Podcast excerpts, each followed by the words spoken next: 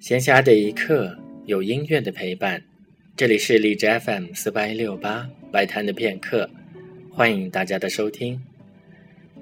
在今天的节目当中，我们将继续为大家播放的是柏辽兹的《幻想交响曲》的第二乐章《舞会》。这个乐章一开始是一段弦乐和竖琴的音乐，随后就是带有圆舞曲风格的旋律。需要注意的是，在有一个地方，圆舞曲中断了。出现了一个由木管演奏的主题，这个主题就是所谓的恋人动机。每次这个动机的出现，都代表着艺术家心中那个完美恋人的形象。